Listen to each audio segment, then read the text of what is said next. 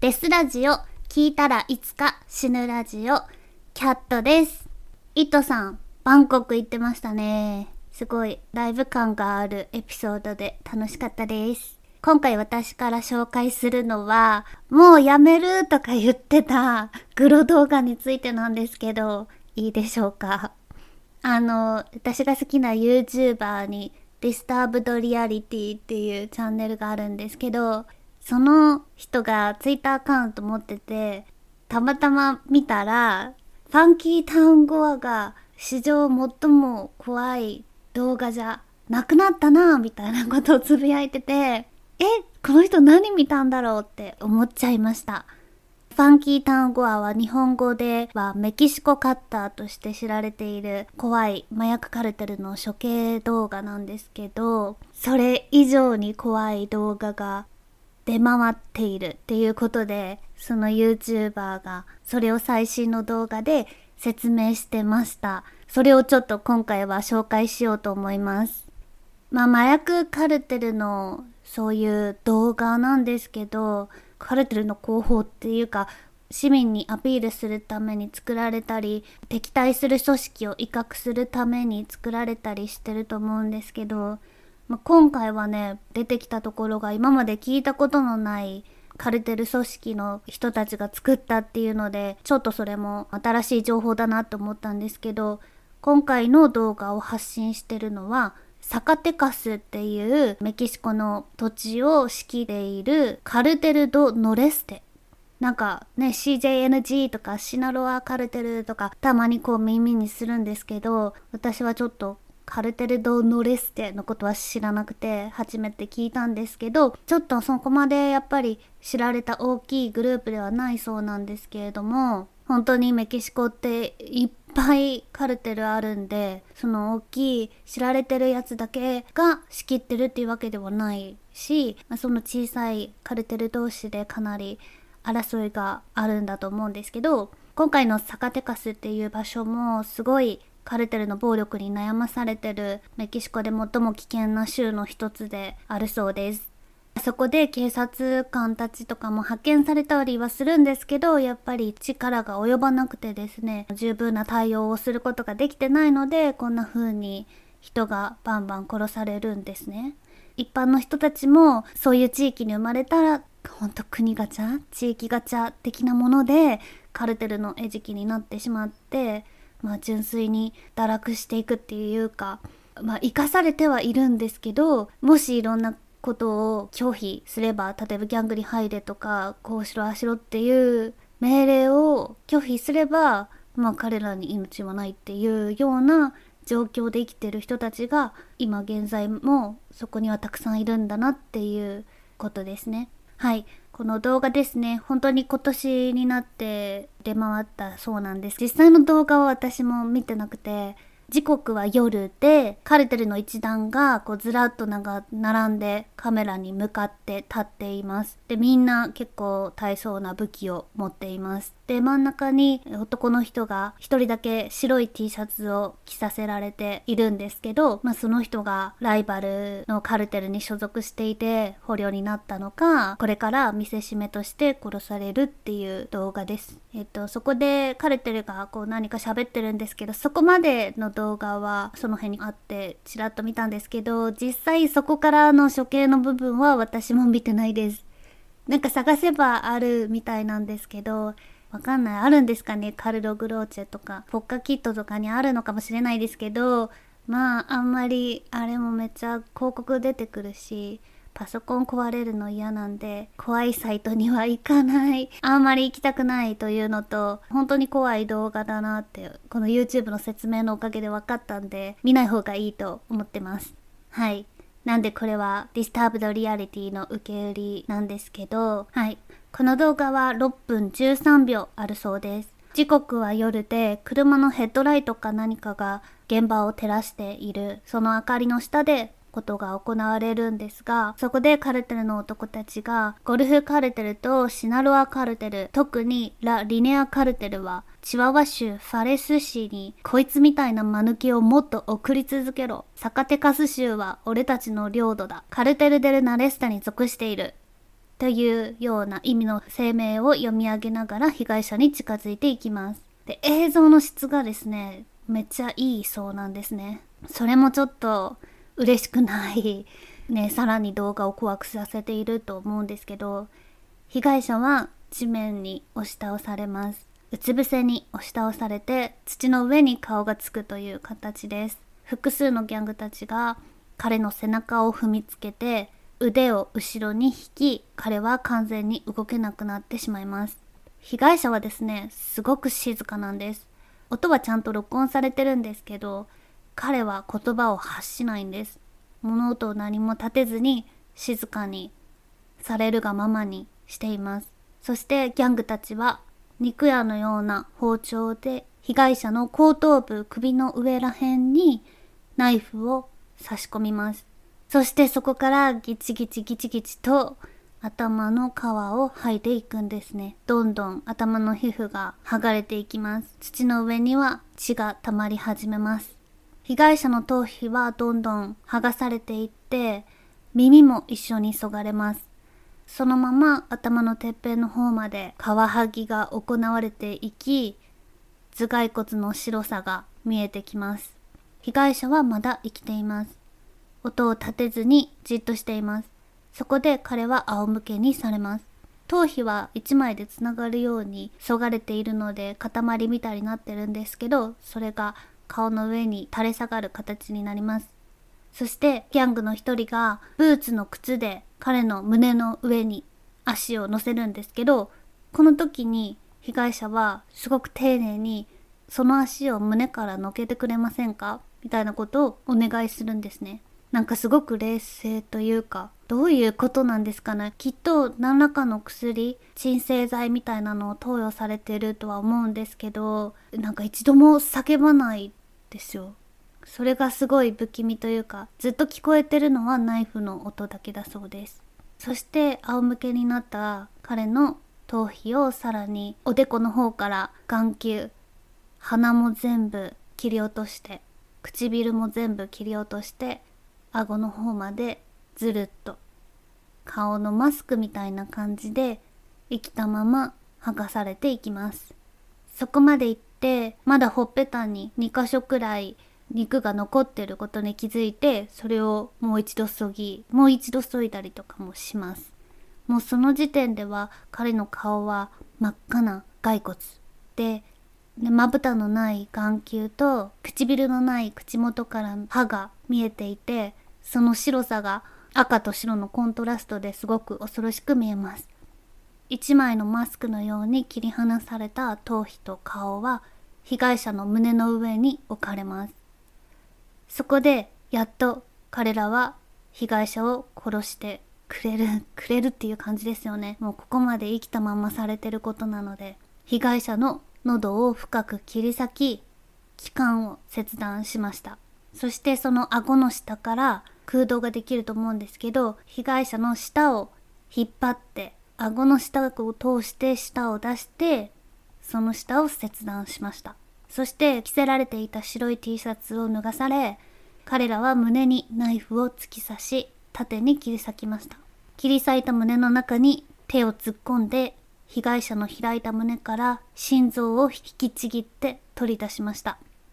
彼の手の中で被害者の心臓はまだ激しく鼓動しています。その手をカメラに向けて、カメラの前に腕を伸ばし、その動いている心臓がアップで映ります。とても静かな状況で、風の音しか聞こえないそうです。そこでようやくビデオは終わります。という本当に暴力の極限だなって思う本当に非道なことが行われている。本当にいつも言うんですけど、そういうことが今、現在どっかで起こってるっていうことを、またやっぱり思い出させられますよね。こういうカル、麻薬カルテルの争いっていうのも、理由は麻薬じゃないですか。麻薬のためにこう争っていて、まあ麻薬っていうのはお金のため、お金のために麻薬を作って、で、その麻薬はメキシコだけにとどまることはなく、アメリカの都市部とかに、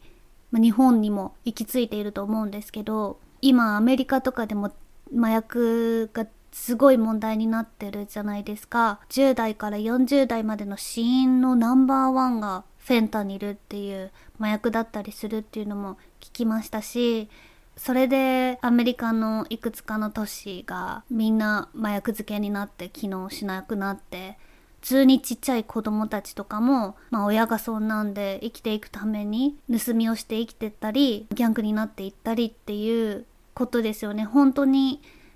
暴力と堕落の連鎖が起こっているっていうのがメキシコの問題だけじゃなくてアメリカ日本、まあ、全部つながってるから世界全体の問題としてこれが起こっているんだなっていうことは本当に目を背けたくなるんですけど絶対知ってた方がいい。いやもうまさにイットさんが言ってたタイもそうだと思うんですけどマリファナ解禁とか言ってそれはハッピーでヒッピーな感じだぜって言っててもまあゲートウェイドラッグですからそこからフェンタニルに行き着いて死ぬまで早いんじゃないかとか思いますけどね今回はその恐ろしい動画の話なんですがもう一枚ちょっと紹介したい写真があってこれはちょっと麻薬カルテルとは関係なくトゥルークライム殺人事件の話なんですけどフィリピンの写真です。2019年に出回ったフィリピンの写真でどんな写真かというと草原みたいな原っぱのところに女性が遺体で横たわっているんですが、まあ、女性って言ってもその子16歳なんで少女ですよね。女の子が横たわっている死体の写真なんですけど、まあ、よく見ると彼女の顔が大変なことになっていてあの倒れている顔の半分の皮膚がなくて頭蓋骨が丸見えになっています。本当にこの話にちょっと似ているというか私が苦手な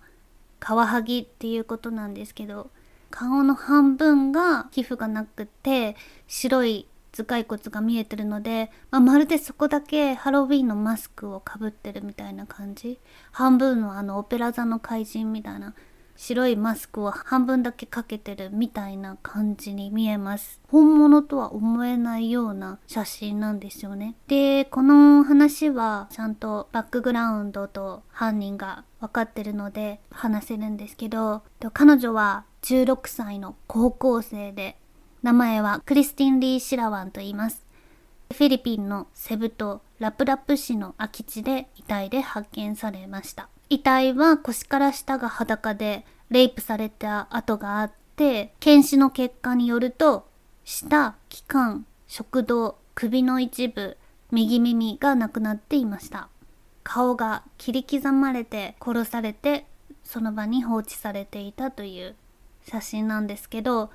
最初ついちょっと前まで付き合っていたボーイフレンドがまず最初に犯人だと思われて警察も容疑者として元彼を逮捕しちゃうんですけど、元彼はずっと否定していて、まあ確かにちゃんとした証拠とかもないので、全力で否定するんですね。彼の母親も、いや、もし自分の息子がやったんだとしたら、もう今頃逃げてるじゃないか。でも彼は逃げていないし、何も状況を知らない。彼女が殺されたことなんて知らなかったって言って無実を訴えてたんですね。で、その後に分かったのが、このクリスティンが殺される2019年の3月11日に遺体で発見されたんですけど、2019年の3月9日に Facebook で見知らぬ男の子からメッセージを受けていたことが後に分かりました。そのメッセージを送ってきたのは CJ ディアスと名乗る17歳の男の子で、で、まあ、彼女に可愛いから会おうよみたいなことをしきりにメッセージを送ってきたんですね。でそういうことってよくあるじゃないですか。英語だとキャットフィッシュって言うんですけど釣り、まあ、釣りですよね。本当に出会い系っていうかお金を取られたりとかなんか変なサイトに飛ばされたりとかそういうことってネット上よくあると思うんですけどこの CJ ディアスも本当に怪しいアカウントだったんですね。17歳の男の子なのに全然その Facebook のフレンズ友達がいないしアカウントも真新しい感じで今適当に作りましたみたいな感じがするんですけどまあなぜかクリスティンは彼氏と別れたところだっていうのもあったかもしれないんですけど、その彼と会う約束をしてしまったんです。そして3月10日、もうそのメッセージを受け取ったその次の日に会うことになり、3月11日、その人に会った翌日に、